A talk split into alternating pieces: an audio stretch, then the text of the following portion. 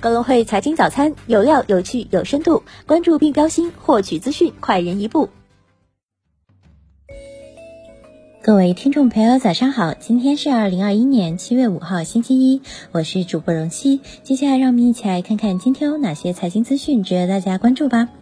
先带大家看看过去一周全球市场个股热点，科技板块表现亮眼，英伟达周涨百分之七点六五，微软周涨百分之四点七七。Facebook 周涨百分之三点九，谷歌周涨百分之二点二四，台积电周涨百分之二点零四。中国互联网科技股表现较弱，美团周跌近百分之八，拼多多周跌百分之六点五八，阿里美股周跌百分之四点七，腾讯周跌百分之四，宁德时在上周表现强势，周涨百分之九点一八。白酒股表现弱势，五粮液周跌百分之四点六三，贵州茅台周跌百分之三点七八。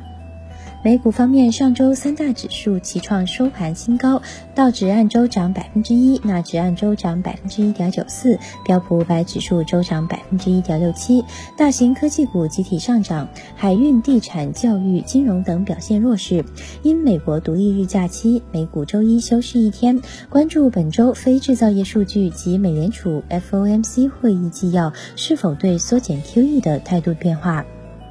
A 股方面，因主流板块大跌影响，A 股上周回撤明显，沪指按周跌百分之二点四六，深成指跌百分之二点二二，创业板指冲高回落，周跌百分之零点四一。北向资金本周累计净卖出一百五十七点九七亿元。港股方面，因大型科技股大跌影响，港股整体表现回落。恒指周跌百分之三点三四，国指周跌百分之四点二五，恒生科技指数周跌百分之四点一七。港股通资金净流出八十点九五亿港元，腾讯、小米、安踏、美团、工行等净卖出靠前。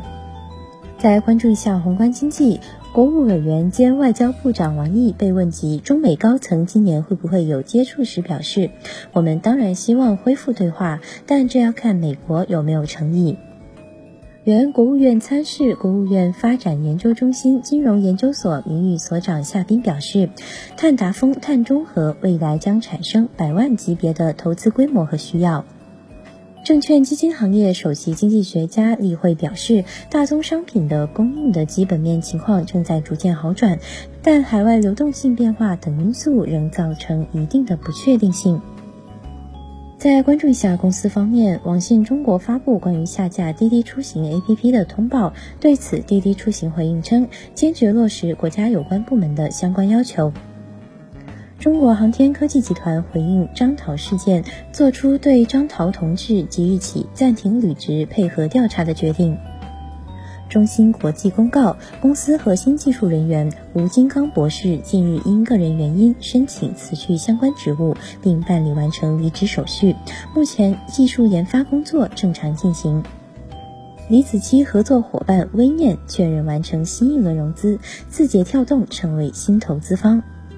再关注一下股市方面，本周解禁压力相对较小，将有四十五只股解禁。按照最新收盘价计算，合计解禁市值四百四十四点四八亿元。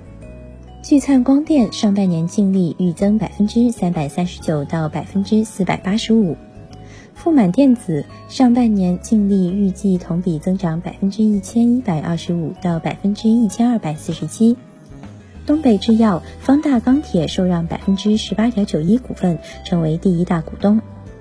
今日重要财经事件关注：英国六月 Market 服务业 PMI 终值，欧元区七月投资者信心指数，OPEC 及其盟友组成的 OPEC 加继续谈判讨论产量计划。